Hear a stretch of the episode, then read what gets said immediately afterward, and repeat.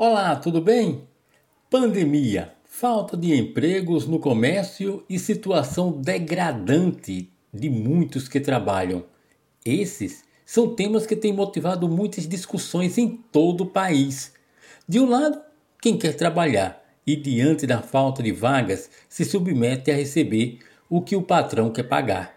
No outro extremo, patrões que só lucram, praticando a desonestidade e pagando abaixo do valor do salário mínimo.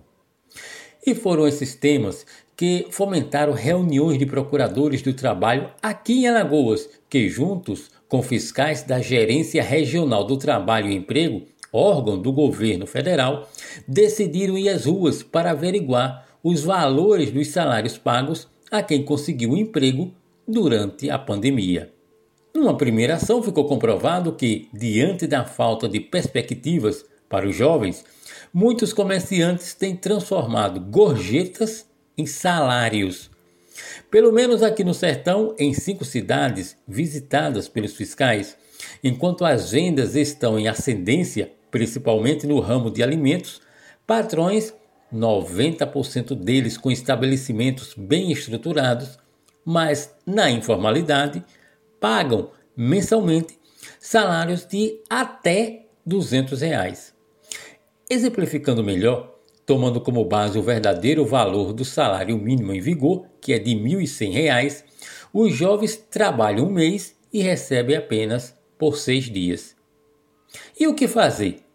Se denunciar, serão demitidos, e por serem cidades pequenas onde todo mundo conhece todo mundo, o denunciante não conseguirá mais emprego e fingir que a situação não existe e deixar de punir quem pratica tal atrocidade é um crime ainda maior. Os procuradores do trabalho entendem que todos têm o direito ao emprego, mas se deixarem da forma que está, muitos desses comerciantes, claro, eles vão enriquecer às custas de quem precisa. E aí a partir do final desse mês de abril, fiscais do trabalho vão retornar às cidades onde já estiveram e também vão ampliar a fiscalização indo a cidades aonde ainda não foram, para autuarem o que eles chamam de falsos comerciantes. E os crimes são muitos, desde comércios abertos sem registros, vendas sem nota fiscal, empregar sem carteira assinada e pagar abaixo da metade do salário mínimo a quem trabalha de segunda a sábado. É lógico que a essa altura você deve estar se perguntando: e aí? Uma fiscalização assim não vai forçar muitos comerciantes fecharem seus negócios e demitir todo mundo? Não será pior?